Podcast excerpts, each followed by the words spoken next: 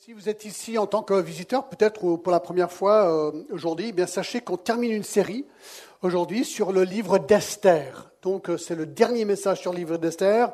Alors vous dites ah ben mince, j'ai tout raté. Non non non non, vous en faites pas.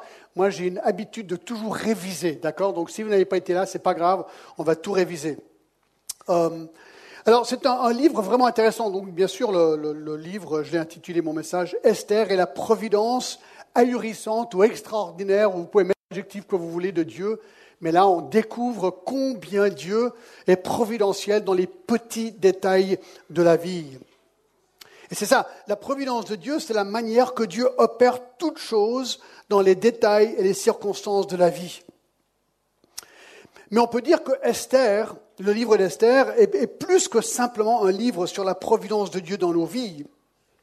En fait, dans Esther, nous voyons surtout comment Dieu opère de manière providentielle dans l'histoire du peuple choisi, Israël.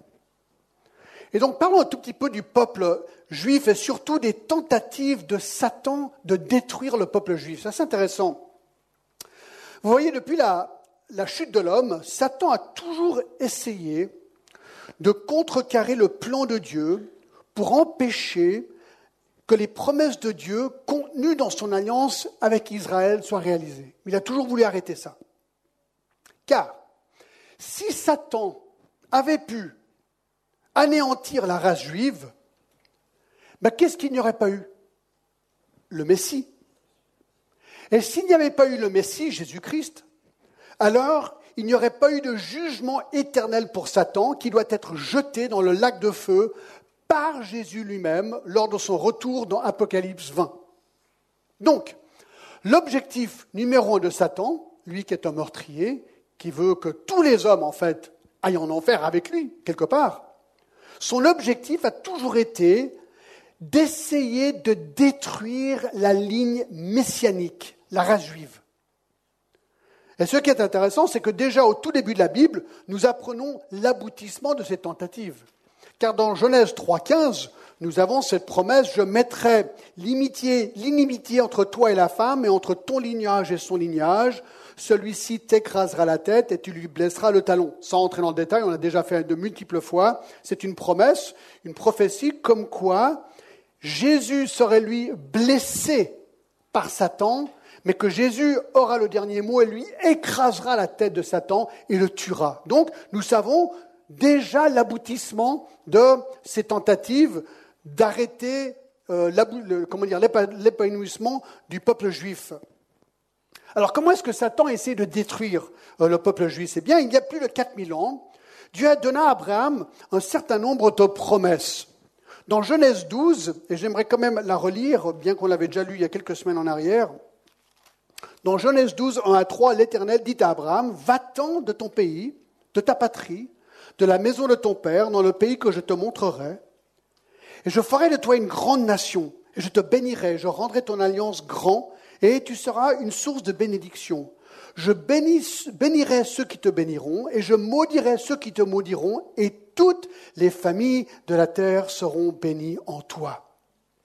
Alors ce qui est intéressant ici, c'est que Dieu promet à Abraham une descendance qui existerait en fait pour toujours. Et donc la destruction des Juifs annulerait la promesse de Dieu faite à Abraham. Mais deuxièmement, le Messie viendrait et lui bénirait toutes les nations de la terre au travers du peuple juif. Alors voilà ce que Satan veut arrêter. Par exemple, je vais vite, dans 2 Chroniques 22, 10 à 12, la lignée messianique a été réduite à un enfant nommé Joas. Et Joas, il y avait une tentative de, détruire toute la race. Joas était le seul enfant qui restait. Il était caché et sauvé de la mort. Et de cet homme, de cet enfant, la race messianique a pu continuer. Plus tard, vous vous rappelez, alors là on est déjà dans le Nouveau Testament, Hérode a fait massacrer tous les enfants de bas âge à Bethléem, pensant que Jésus était parmi eux, et ceci pour essayer d'éliminer le Messie, mais en vain. Alors Satan, il était tout content. S'est dit, ouais, super, si on peut tuer Jésus quand il est petit, super, il n'y aura pas la croix. Puis Satan a fait une tentative en personne pour tuer Jésus lors de la tentation dans Matthieu 4. il a supplié Jésus de l'adorer et lui a suggéré de se jeter du mur du temple pour qu'il se tue prématurément. Puis vous vous rappelez, Pierre, l'apôtre Pierre, a essayé de stopper Jésus d'aller à la croix dans Matthieu 16. Jésus s'est tourné et dit Arrière de moi, Satan, vous vous rappelez? Et puis, Satan a littéralement envahi le cœur de Judas pour qu'il le livre aux Romains dans Jean 17. Vous voyez, tout au long de l'histoire, l'objectif de Satan a toujours été de détruire le peuple juif pour empêcher l'arrivée du Messie, mais en vain. Et le livre d'Esther, c'est notre livre, est un des exemples suprêmes d'une de ces tentatives d'annihilation des Juifs par Satan. Il se dit, là, j'ai trouvé la combine. Et il utilise des hommes, et surtout un homme maléfique, qui s'appelle Amon, pour accomplir ses desseins. Mais, bien sûr, Dieu empêche que les plans de Satan s'accomplissent et cela de manière majestueuse et providentielle. Et donc, voilà pourquoi ce livre d'Esther, c'est intéressant, que le nom de Dieu n'apparaît jamais dans le livre d'Esther. Et pourtant, il n'y a presque pas de livre qui est plus un livre de Dieu que Esther, simplement parce qu'on voit Dieu opérer des choses extraordinaires. Alors avec ça, je vais vite réviser ce qu'on a déjà vu, d'accord? Alors ça va aller vite. Nous sommes en 490 avant Jésus-Christ dans la capitale perse qui s'appelle Suse. Le roi s'appelle Assuérus, ou bien on l'appelle aussi Xerxès en grec. Alors au chapitre 1, lors d'un immense festin, le roi Assuérus convoque la reine Vashti à se présenter devant lui pour qu'il puisse vanter sa beauté à ses invités. Mais pour des raisons non expliquées, elle refuse. Ce n'est pas le truc à faire. Le résultat est immédiat, elle est écartée du trône et il est décidé de trouver une nouvelle reine. Au chapitre 2, un concours de beauté est organisé pour trouver une nouvelle reine. La gagnante est une jeune fille juive qui s'appelle Esther, dont l'oncle s'appelle Mardoché. Nous apprenons également qu'un jour Mardoché déjoue un complot d'assassinat contre le roi et que cela fut écrit dans le livre des chroniques en présence du roi, un détail hyper important à retenir. Dans chapitre 3, nous sommes introduits à Haman, H-A-M-A-N, Haman, qui est promu Premier ministre. Et la tradition était que tous devaient fléchir le genou au Premier ministre par respect. Mais Mardoché refuse. Pourquoi? Parce que le texte nous dit que Haman était un agagite, dont la descendance était ennemie acharnée des Juifs depuis l'époque de Moïse. Et donc Mardoché ne pouvait pas avec bonne conscience plier le genou devant cet homme. Alors Amon, bien sûr, se met dans une colère folle et décide non seulement de faire exécuter Mardoché, mais de détruire, écoutez bien, tout le peuple juif. Tout le monde. Onze mois plus tard, selon le tir au sort, le roi Assuérus ou Xerxès signe le décret irrévocable du génocide du peuple juif sans pour autant savoir qu'il s'agissait des juifs qui ne lui avait pas dit. Donc le peuple juif réagit dans la consternation. Comment empêcher ce massacre? Alors, chapitre 4, Mardoché, l'oncle de notre nouvelle reine Esther, supplie Esther de parler au roi pour l'avertir afin qu'il fasse arrêter ce massacre. Mais Esther lui répond qu'elle n'a pas le droit de se présenter devant le roi sans avoir été appelée, et cela au péril de sa vie. Elle n'a pas le droit. Mardoché lui rappelle que c'est certainement pour un temps comme celui-ci qu'elle fut choisie comme reine afin de sauver son peuple. Alors, Esther demande à tout le peuple juif de jeûner pour elle, car elle décide de se présenter devant le roi sans avoir été convoquée, au péril de sa vie. Donc au chapitre 5, ce fameux jour, avec tout le courage qu'elle peut concocter en elle, Esther se présente dans la salle du roi sans invitation, sachant que ce serait peut-être ses derniers instants de vie. Incroyablement, elle trouve grâce aux yeux du roi qui lui tend le sceptre d'or et lui demande quelle est sa requête. Alors sa requête surprend. Elle demande au roi de venir avec Amant à un banquet qu'elle aimerait organiser le lendemain. Le lendemain donc, le roi et Amon se présentent dans le palace d'Esther pour le banquet. Alors le roi voit très bien que Esther ne va pas bien, elle est un petit peu troublée. Alors il lui repose la question, Reine Esther, quel est ton désir? Quelle est, quelle est ta requête? Sa réponse surprend de nouveau. Pouvez-vous venir demain pour un deuxième banquet, toi, roi et amant? Alors imaginez amant. Il sort du banquet, là, ce premier banquet. Il est euphorique. Il se dit, c'est génial. Alors il va vers sa famille, vers sa femme, il se vante. Il dit, écoutez, c'est incroyable. J'ai été invité, moi, tout seul, à manger avec le roi, avec la reine. C'est incroyable. Incroyable. Et donc il se vante. Donc il sort, mais lorsqu'il voit Amon, euh, lorsque Amon voit Mardoché dans la rue qui refuse de plier le genou devant lui, son euphorie est étouffée. Alors Amon, il est furieux parce qu'il y a cet homme Mardoché qui refuse de plier le genou, il décide de faire construire une potence pour y pendre Mardoché le lendemain. Il veut se débarrasser de lui avant le deuxième banquet pour pouvoir y aller avec le cœur léger. Le chapitre 6 ouvre avec une scène surprenante. L'insomnie du roi. Le roi n'arrive pas à dormir. Ça vous est déjà arrivé ça? Alors, ce n'est pas le but de, l'histoire. Mais, quand vous avez de l'insomnie, quand vous n'arrivez pas à dormir, vous faites quoi d'habitude? Ben, Beaucoup de gens prennent un somnifère. Hein Qu'est-ce qu'on fait Pas le roi. Non, lui, il avait une, meilleure manière de s'endormir. Il fait apporter des livres, des annales, les chroniques perses pour qu'on les lise. C'est tous les, les, livres épais avec toutes les lois pour qu'on lui lise toutes les lois. Il s'est dit, ça, c'est une bonne manière de s'endormir. D'accord? Alors c'est exactement ce qui se fait, on lui apporte ses livres, on commence à lire, et dans la providence de Dieu, on lui lit la portion où il était écrit comme quoi Mardoché avait débusqué un complot d'assassinat contre le roi, celui mentionné dans le chapitre 2. Alors le roi, il dit, eh, est-ce que ce Mardoché a été honoré pour avoir sauvé ma vie? La réponse, non. Pourquoi pas? On ne sait pas. Est-ce que c'était un oubli administratif? Possible. Certainement, tout simplement, la providence de Dieu. Alors tenez-vous bien, à cet instant où le roi apprend que Mardoché n'a pas été honoré pour avoir sauvé sa vie, Amon se présente devant le roi pour lui demander la permission de pendre Mardoché.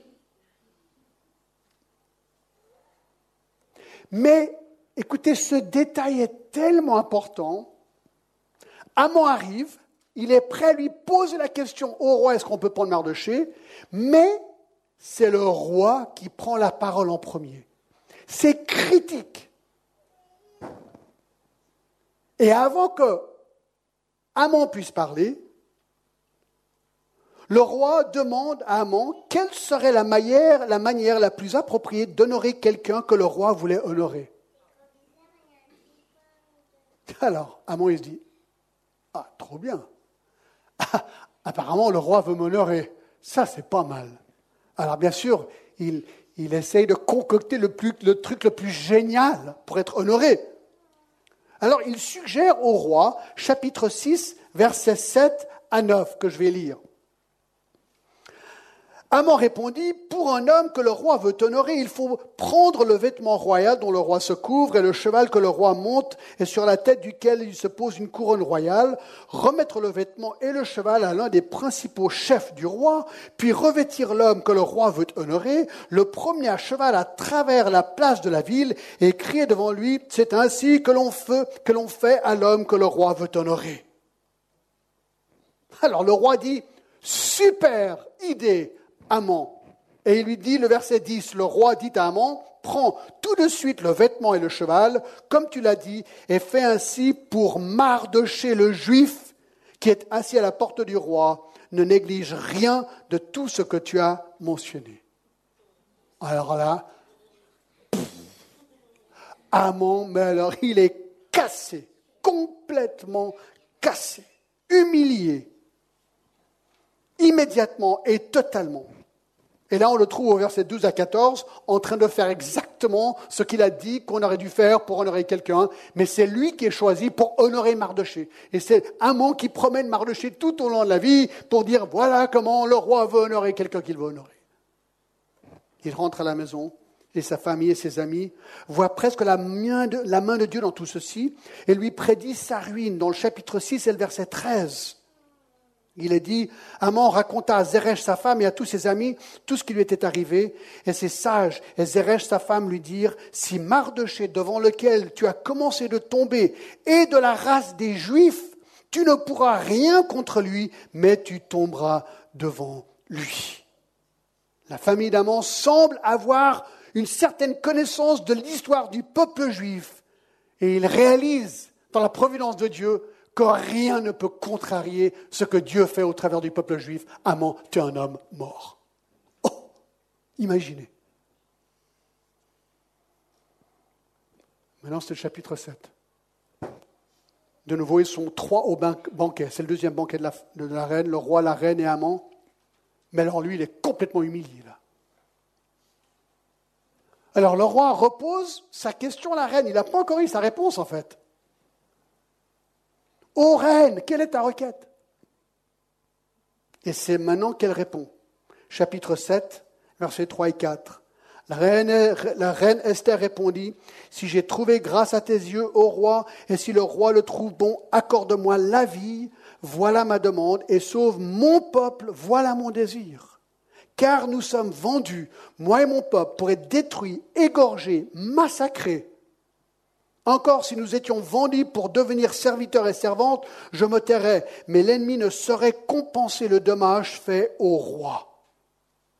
C'est donc ici que Esther révèle son identité juive, qui veut dire que le roi et Amon apprennent ici qu'elle est juive, parce que ni le roi ni Amon encore le savaient qu'elle était juive. Mais ça, ça veut dire que Amon, tenez-vous bien, il lui-même vient de comprendre que par son décret de génocide des Juifs, qu'il avait en fait décrété l'assassinat de la reine. Et le roi apprend que Amon, le Premier ministre, veut tuer sa reine parce qu'elle est juive. La réaction du roi est immédiate, chapitre 7, verset 5. Le roi Assuérus prit la parole et dit à la reine Esther, Qui est-il et où est celui qui se propose d'agir ainsi? Esther répondit, l'oppresseur, l'ennemi, c'est Amon, ce méchant-là. Amon fut saisi de terreur en présence du roi et de la reine. Le roi se met dans une grande colère et sort pour se calmer dans la suite du chapitre. Amon se jette aux pieds d'Esther pour plaider sa vie le roi revient et le voit au pied d'Esther, il est dégoûté et il ordonne sur le champ l'exécution par pendaison d'Amon. Tac, il est pendu. Et c'est là que nous avons terminé notre étude dimanche dernier. La question maintenant est celle-ci.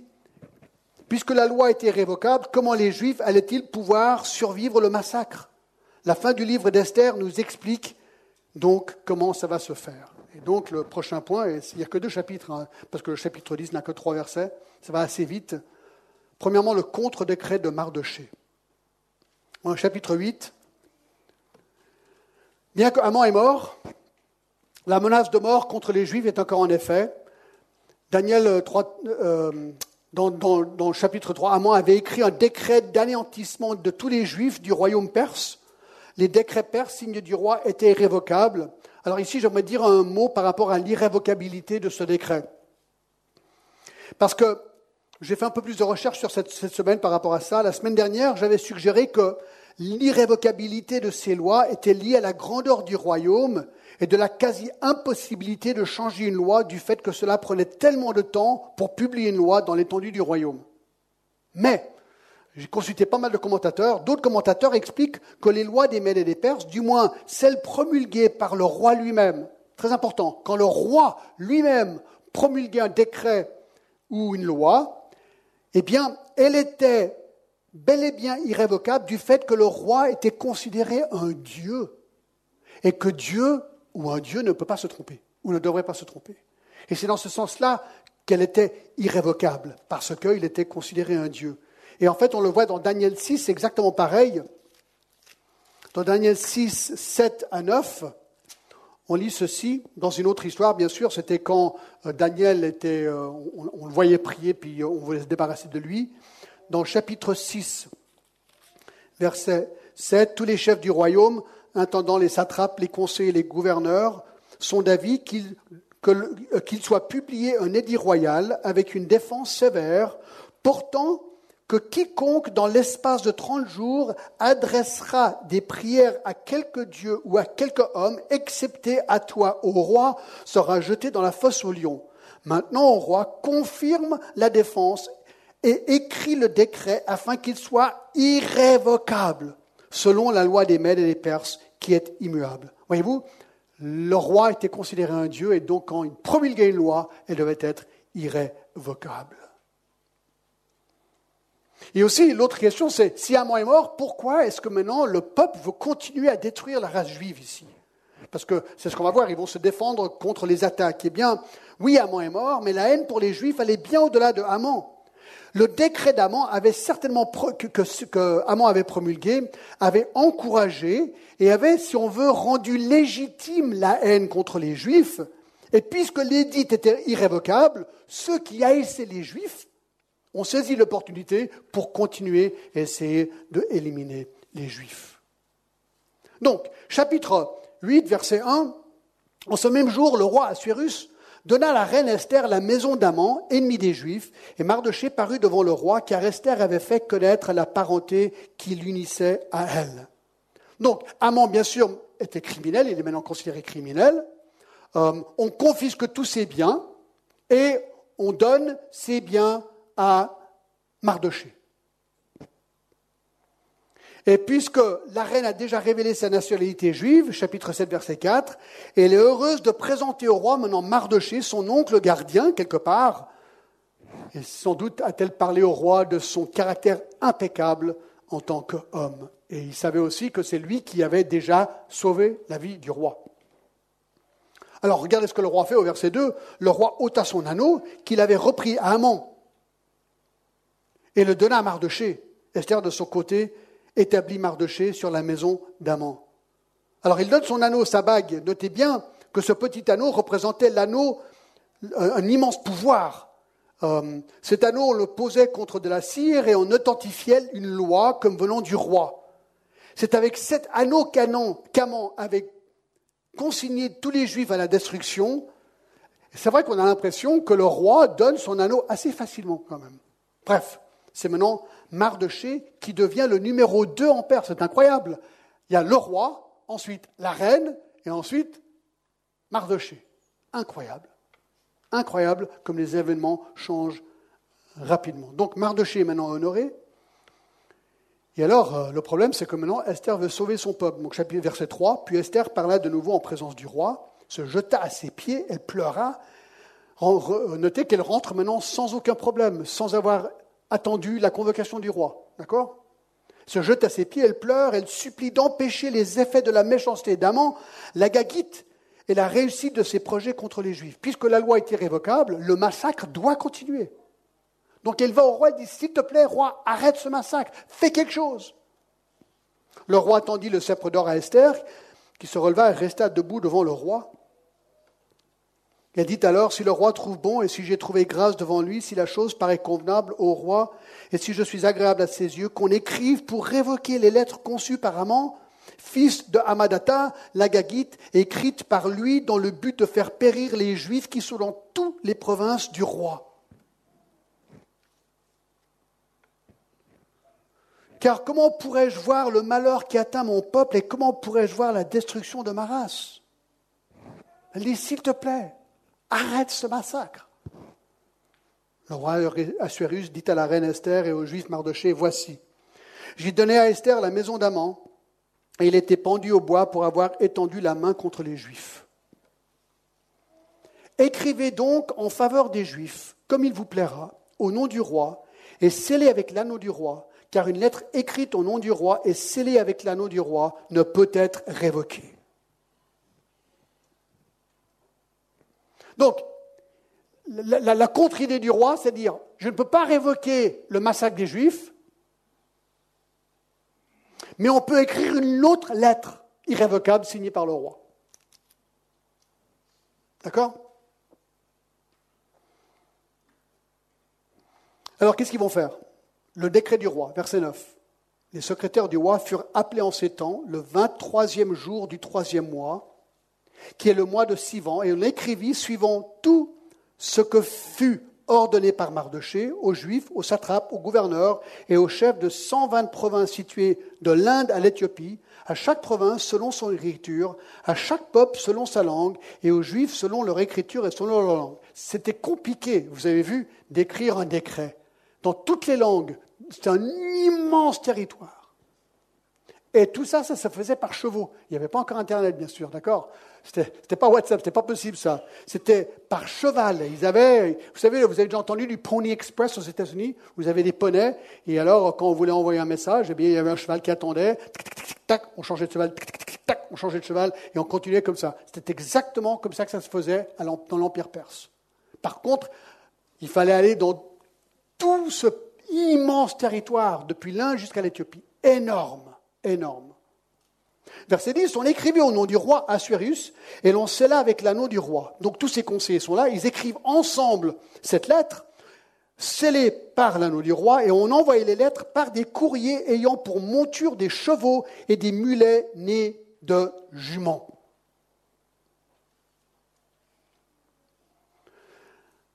Alors, maintenant, le texte, verset 11. Par ces lettres, le roi donnait aux Juifs, en quelque ville qu'ils soient, la permission de se rassembler et de défendre leur vie, de détruire, de tuer et de faire périr. C'est très clair. Avec leurs petits-enfants et leurs femmes, tous ceux de chaque peuple et de chaque province qui prendraient les armes pour les attaquer et de livrer leurs biens au pillage. Donc, cette lettre, cette nouvelle lettre, donne droit à tout juif, un, la permission de se rassembler. Deux, la permission de défendre leur vie. Trois, la permission de tuer tous ceux, et leurs familles inclus, qui attaquent les Juifs. Et quatre, de piller leurs biens. Et le verset 12, et cela en un seul jour, dans toutes les provinces du roi Assuérus, le treizième du douzième mois, qui est le mois d'Adar. Donc, il donne la date, le jour, le jour qui avait été décrété pour tuer les Juifs, c'est ce jour-là, clairement dit, où on peut se défendre.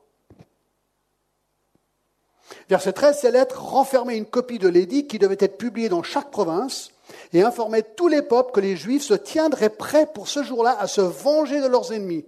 Les courriers montés sur des chevaux et les muets partirent aussitôt et en toute hâte, d'après l'ordre du roi, l'édit fut aussi publié en sus sur la capitale.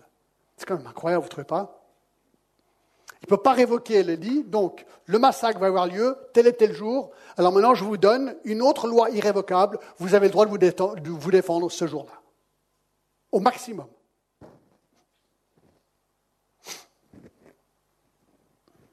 Donc le courrier part en toute hâte. Vous savez, ça m'a fait penser un petit peu au travail missionnaire. En fait, il y a un décret de mort, nous dit la Bible, sur tout homme. Le salaire du péché, c'est la mort. Et la Bible dit que les hommes sont sous le décret de la mort. De la mort physique, bien sûr, tout le monde va mourir, mais aussi de la mort éternelle. Et ce décret, il est, irrévocable. Le salaire du péché, c'est la mort. Nous avons tous péché, nous dit la Bible, et donc nous sommes tous voués à être jugés par Dieu pour notre péché. Et ce jugement nous dit, ce sont ces peines éternelles. C'est ce qu'on appelle l'enfer. Alors aujourd'hui, beaucoup disent l'enfer, c'est n'importe quoi. Mais écoutez, Jésus est venu mourir afin de sauver les hommes de l'enfer. Si l'enfer n'existe pas, si les peines éternelles n'existent pas, Jésus est venu faire quoi? Sauver de quoi? Donc il y a ce décret de cette mort, et tous les hommes sont sous ce décret. Mais il y a un autre décret, un décret de vie. Jésus-Christ est venu et il nous a confié la tâche d'annoncer l'évangile de dire aux gens, écoute, tu sais quoi, car Dieu a tant aimé le monde qu'il a donné son Fils unique, afin que quiconque croit en lui ne périsse point, mais qu'il ait la vie éternelle. Si toi, tu reconnais ton péché, et tu reconnais Jésus-Christ qui est mort pour toi, eh bien, tu peux être libéré de cette condamnation, et tu peux recevoir le pardon des péchés et la vie éternelle. C'est le contre-décret.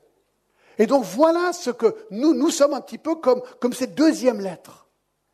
Nous pouvons dire aux gens, écoute, tu es sous le décret de la mort, mais, mais il y a une défense, et cette défense, c'est Jésus-Christ. Et lui peut complètement changer ton éternité si tu viens à lui.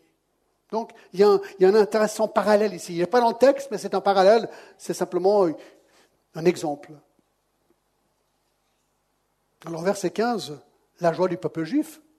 Ils apprennent qu'ils peuvent se défendre. Mardoché est sorti de chez le roi avec un vêtement royal bleu et blanc, une grande couronne d'or et un manteau de byssus et de pourpre. La ville de Suse poussait des cris et se réjouissait. Ils se sont dit, mais c'est génial, on a le droit de se défendre. On a le droit de se défendre. Il n'y avait pour les Juifs que bonheur et joie, allégresse et gloire. Et dans chaque province, verset 17, et dans chaque ville, partout où arrivait l'ordre du roi de son édit, il eut parmi les Juifs de la joie et de l'allégresse, des festins et des fêtes, et beaucoup de gens d'entre les peuples du pays se firent juifs, et car la crainte des Juifs les avait saisis. Écoutez, c'est un verset incroyable. Je ne sais pas si vous l'avez bien compris. Verset 17. Dans chaque province, dans chaque ville, partout où arrivait l'ordre du roi dans son édit, il y eut parmi les Juifs de la joie et de l'allégresse, des festins et des fêtes. Écoutez maintenant. Et beaucoup de gens d'entre les peuples du pays se firent juifs car la crainte des Juifs les avait saisis. Il y a des gens qui se convertissent ici en voyant la réaction des Juifs. C'est incroyable. C'est vraiment une histoire de conversion ici.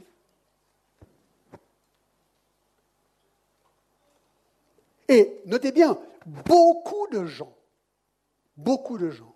Alors c'est intéressant, mes amis. Vous savez ce que ça, ça, il y a une autre application. Notre joie. Vous savez, il y, a, il y a un décret de mort sur eux. Donc, ça peut être le pire jour de leur vie. Mais tout d'un coup, ils réalisent que, ben, ils ont la vie maintenant, ils peuvent se défendre. Et c'est leur joie, c'est ce que le texte dit. Beaucoup de gens, ils se font juifs. Pourquoi? Car la crainte des juifs les avait saisis. Juste avant, les juifs étaient dans la joie, dans l'allégresse, dans les festins des fêtes. Les gens nous regardent. Si tu es chrétien, les gens te regardent en tant que chrétien. ils me regardent. Et vous savez que juste nous regarder, voir nos réactions à la vie, voir notre joie dans le Seigneur peut avoir un immense effet dans leur vie. On peut même leur donner envie de venir à Christ. Est-ce que quelqu'un vous a déjà demandé, mais t'en vois, pourquoi tu es comme ça, toi? Tu as un truc. Il y, a un truc chez toi. Tu es différent, quoi. Il y a une sorte de lumière, ou je sais pas, il y a un machin. Tu réagis différemment, quoi. Tu souris. Ça vous est déjà arrivé, ça? Mais ouais. Écoutez, en Christ, on est différent. Alors ça ne veut pas dire qu'on n'a plus de problème, on a des problèmes et on les gère différemment. C'est exactement, ils ont un problème les juifs, mais ils sont dans la joie parce qu'ils savent qu'ils sont quelque part sauvés. Nous, on a un problème, mais nous savons que nous sommes sauvés en Jésus-Christ. Et donc ça, ça devrait avoir un effet sur les autres qui nous regardent.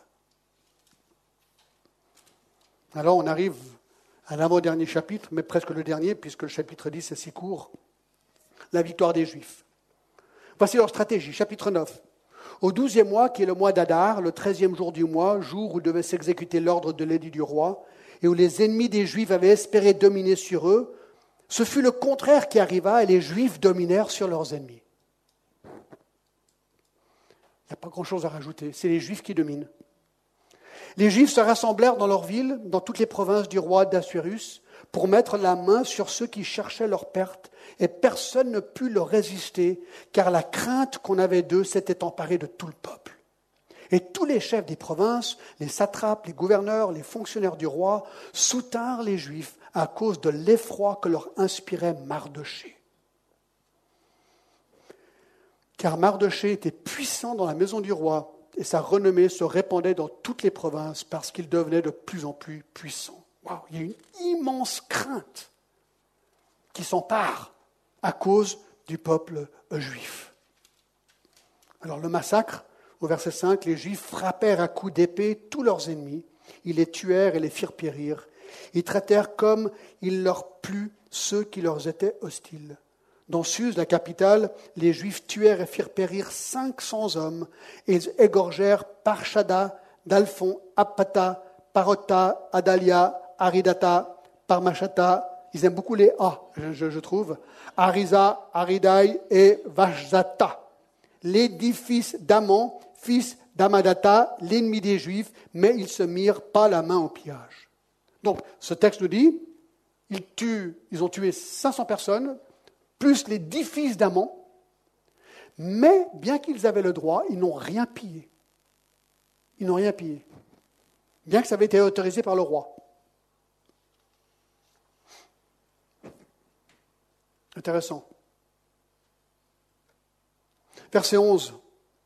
Le roi apprend du massacre. Ce jour-là, le nombre de ceux qui avaient été tués dans Suse, la capitale, parvint à la connaissance du roi. Et le roi dit à la reine Esther, les Juifs ont tué et fait périr dans Suse, la capitale, 500 hommes et les dix fils d'Amon. Qu'auront-ils fait dans le reste de la province du roi? Quelle est ta demande? Elle te sera accordée. Que désires-tu encore? Tu l'obtiendras. Waouh Le roi donne carte blanche à la reine. Celui qui avait signé le décret de l'anéantissement des Juifs, maintenant dit à une Juive ce que tu veux. Non, mais attendez voir, ça c'est vraiment un changement de circonstance rapide là. Esther répondit Si le roi le trouve bon, qu'il soit permis aux Juifs qui sont à d'agir encore demain selon le décret d'aujourd'hui et que l'on pende au bois les dix fils. Donc, premièrement, elle dit, écoute, euh, le massacre va continuer demain, donc est-ce qu'ils peuvent se, défendre encore demain? Et deuxièmement, bien que les fils d'Amon sont déjà morts, elle veut qu'ils soient pendus, leur corps pendu, pour que ça soit vu, que ça ne sert à rien de se battre contre les Juifs. Verset 14, le roi ordonna de faire ainsi. Il dit oui à tout maintenant, le roi, c'est incroyable. L'édit fut publié dans Suse et on pendit les fils, les dix fils d'Amon. Et les Juifs qui se trouvaient à Suse se rassemblèrent de nouveau le quatorzième jour du mois d'Adar et tuèrent dans Suse 300 hommes, 300 hommes, mais ils se mirent pas la main sur le pillage. De nouveau, le lendemain, 300. Donc 500 plus 300, ça fait 800, plus les dix fils d'Amon, ça fait 810, mais ils ne pillent rien. Ils ne pillent rien. C'est comme s'ils voulaient, voulaient être euh, sans reproche. Sans reproche. Les autres juifs qui étaient dans les provinces du roi se rassemblèrent et défendirent leur vie. Ils se procurèrent du repos en se livrant de leurs ennemis et ils tuèrent 75 000 de ceux qui leur étaient hostiles. Donc 810 dans la capitale, 75 000 ou 75 000 dans le reste du territoire perse. Mais ils ne mirent pas la main au pillage. C'est intéressant, hein Ils ne voulaient jamais être accusés de profiter de la situation. Alors ces choses arrivèrent le treizième jour du mois d'Adar. Les Juifs se reposèrent le quatorzième et ils en firent un jour de festin et de joie. Ça devient un jour de festin et vous allez voir, ce jour existe encore. Ceux qui se trouvaient à Suse s'étant rassemblés le treizième jour et le quatorzième jour se reposèrent le quinzième et, ils en firent un jour de festin et de joie. C'est pourquoi les Juifs de la campagne qui habitaient les villes sans murailles font du quatorzième jour du mois d'Adar un jour de joie, de festin et de fête, et l'on s'envoie des portions les uns aux autres. Donc, c'est un peu comme Noël. Vraiment, c'est un peu comme Noël où les gens s'envoient des cadeaux ce jour. Mais continuez, tout est expliqué dans la suite. L'institution de la fête. Mardoché écrivit ces choses et il envoyait des lettres à tous les juifs qui étaient dans les provinces du roi Assuérus auprès et au loin. Il leur prescrivait de célébrer. Donc là, il prescrit une fête. Il les prescrivit de célébrer chaque année le quatorzième jour et le quinzième jour du mois d'Adar la raison, verset 22, comme les jours où ils avaient obtenu du repos en se délivrant de leurs ennemis, de célébrer le mois où leur tristesse avait été changée en joie et leur désolation en jours de fête, et de faire de ces jours des jours de festin et des joies, et qu'on renvoie des portions les uns aux autres, et que l'on distribue des dons aux indigents. Aussi, c'était une fête où on aide les pauvres. Verset 23. Les Juifs s'engagèrent à faire ce qu'ils avaient déjà commencé, est ce que Mardoché leur avait écrit. Car Amon, fils d'Amalata, la Gagite, ennemi de tous les Juifs, avait formé le projet de les faire périr, qu'il avait jeté le pur. Vous savez ce que c'est? Vous rappeler ce que c'est le pur? C'est un dé. Quand Amon avait décidé de tuer les Juifs, il a tiré au sort avec un certain, une sorte d'un type de dé pour déterminer le jour du massacre. C'était onze mois plus tard. Ça s'appelait un pur, un pur c'est-à-dire le sort, afin de les tuer, de les détruire. Mais Esther s'était présentée devant le roi, le roi ordonna par écrit de faire retomber sur la tête d'Aman le méchant projet qu'il avait formé contre les Juifs et de le pendre au bois, lui et ses fils. C'est pourquoi, écoutez bien, on appellera ce jour Purim. Purim. Alors aujourd'hui, les Juifs célèbrent Purim. Parce que c'est le nom du pur, ce fameux dé. Et les onze mois plus tard, a donné plein de temps aux Juifs de pouvoir se protéger. d'après tout le contenu de cette lettre, d'après ce qu'ils avaient eux-mêmes vu et ce qui leur était arrivé, les Juifs prirent pour eux, pour leur postérité et pour tous ceux qui s'attachaient à eux, la résolution et l'engagement irrévocable. Alors c'est marrant, tout est irrévocable. Hein. les deux lois irrévocables et maintenant cette décision irrévocable de célébrer Purim. Donc Purim va être célébré jusqu'au retour du Seigneur. Ça, c'est sûr euh, dans la communauté juive, d'accord? La résolution et l'engagement irrévocable de célébrer chaque année ces deux jours selon le mode prescrit et au temps fixé. Ces jours devaient être rappelés et célébrés de génération en génération dans chaque famille, dans chaque province, dans chaque ville, et ces jours de Purim ne devaient jamais être abolis au milieu des Juifs, ni le souvenir s'en effacer parmi leurs descendance.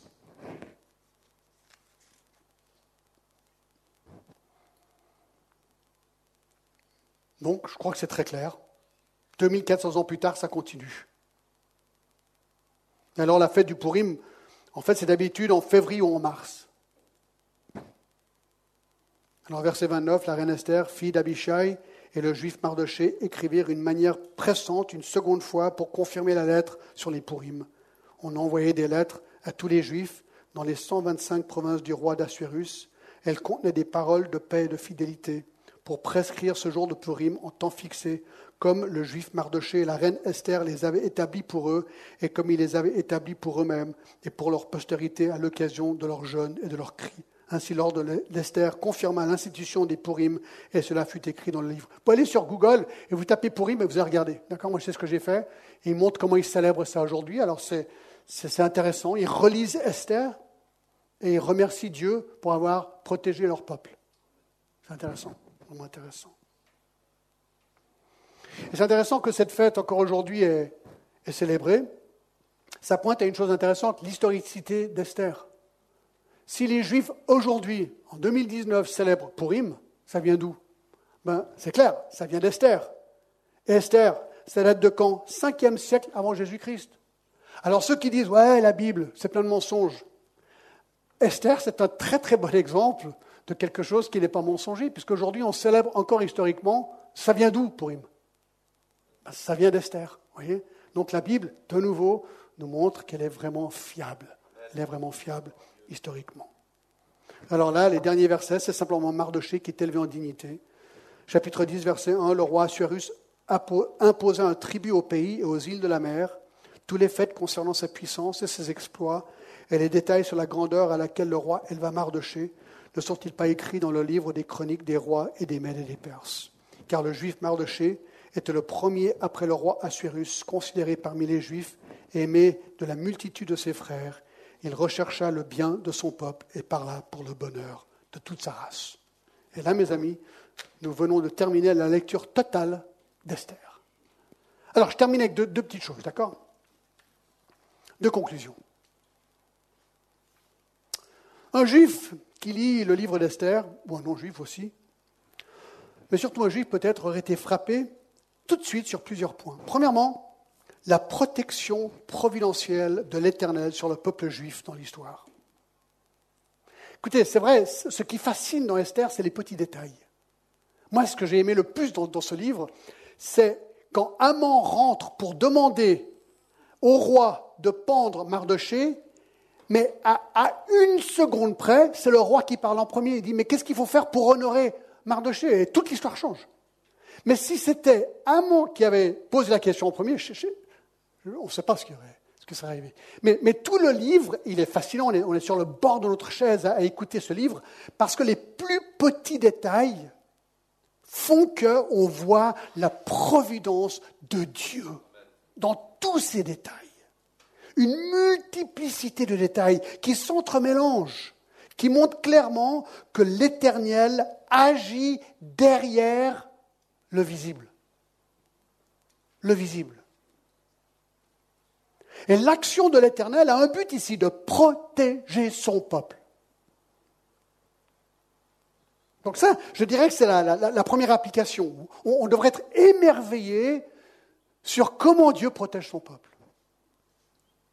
Mais on peut aussi dire que, et ça c'est l'application pour nous, je dirais, si c'est vrai que Dieu agit dans tous les détails pour protéger son peuple, regardez comment il agit derrière chacune de ses vies. Pourquoi le roi a-t-il eu de l'insomnie? Vous dites, ah, mais c'est frustrant l'insomnie. Peut-être. Pour vous, oui. Mais peut-être Dieu a un projet même dans votre insomnie. Tout d'un coup, vous dites, Alléluia, l'insomnie, c'est génial. Je ne suis pas en train de dire ça, mais quelque part, je suis en train de dire ça. Est-ce que Dieu fait des erreurs? Est-ce que nos problèmes dans la vie sont complètement à côté de la plaque? On dit, oh, Dieu, il ne sait pas ce qu'il fait. Non, Dieu sait ce qu'il fait. Dieu sait ce qu'il fait. Est-ce que Esther, un jour, aurait imaginé, peut-être se regarder dans la glace et dire, mais pourquoi je suis si belle? Peut-être vous vous dites ça, vous regardez, pourquoi je suis un mec si beau? Pourquoi, je suis une femme si belle ah, C'est possible que vous vous dites ça. Ben, elle peut-être s'est posé une question. Ben, Dieu l'a utilisée et elle a gagné un concours de beauté. Alors, ce n'est pas le cas pour tout le monde. Tout le monde ne gagne pas des concours de beauté. Mais ça montre que Dieu a un plan, même dans notre look, dans notre arrière-plan, nos familles, notre passé, notre pays. Tout Dieu n'a pas fait d'erreur avec toi. Pas une. Tu es exactement qui Dieu voulait que tu sois sans ton péché. Le péché, c'est le truc qui, casse tout. D'accord? Mais là, en Christ, en Christ, il peut guérir ça. Donc, la providence de Dieu est totale, mais est-ce qu'elle est gratuite? Non, parce que ce qu'on en apprend ici, c'est que bien que Dieu a agi de manière providentielle, par exemple, dans la vie d'Esther, attention, elle a quand même dû obéir. À un moment donné, Mardoché lui a dit, écoute, tu dois aller voir le roi. Elle a dit, ah non, écoute, là, si je veux voir le roi, ça risque de tourner mal. Il a dit, mais c'est peut-être pour ça que tu as été choisi. Le côté humain, c'est qu'on doit prendre des risques, et surtout des risques pour le Seigneur. Bibliquement, il faut être juste. Alors là, il a dit, écoute, le peuple juif est en péril, tu dois faire quelque chose. Donc, Dieu m'a choisi, Dieu t'a choisi, il n'y a aucune erreur dans ce qu'il a fait, la providence de Dieu marche dans ta vie, mais en même temps, il est en train de dire, quel est le côté humain de tout ça? Ah, le côté humain, c'est que moi, je dois être sûr que ce que je fais dans ma vie est selon sa volonté. Et si tu fais ça, dans ce cas-là, tu peux conclure, waouh, Dieu est en train de m'utiliser comme il veut m'utiliser. Mais si je me tourne au péché, comme Amon, alors Dieu aussi, dans sa providence, aura un plan pour toi, mais il reste d'être plutôt négatif. Donc, nous sommes appelés, dans la providence de Dieu, d'agir selon la volonté de Dieu. Et si on fait ça, mes amis, nous pouvons être confiants que Dieu, même si ma vie rentre dans des moments très compliqués, très mauvais, que Dieu ne fait pas d'erreur. Dieu est en train de me guider. Amen. Voilà. Donc écoutez, moi j'étais vraiment ravi par cette étude d'Esther. J'espère qu'elle vous a encouragé aussi. Et euh, vraiment que, que, Dieu nous bénisse et qu'on puisse vraiment le bénir, même pour les choses difficiles dans notre vie. Ça, c'est vraiment ma leçon. Voilà, Seigneur, les choses ne sont pas toujours comme j'aimerais qu'elles soient, mais je peux quand même te faire confiance et te bénir.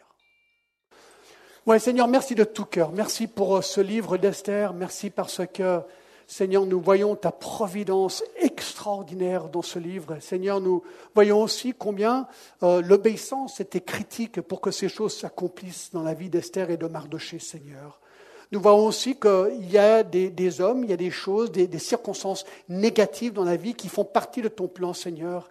Et tout ça, ben, on ne comprend pas, nous qui sommes ici sur Terre. Toi, tu comprends. Nous voulons simplement te dire et t'affirmer que nous voulons marcher selon tes voies et selon ta volonté, Seigneur, et utilise-nous. Merci de tout cœur, Seigneur. À toi toute la gloire. Et bénis encore cette semaine au nom de Jésus-Christ. Amen.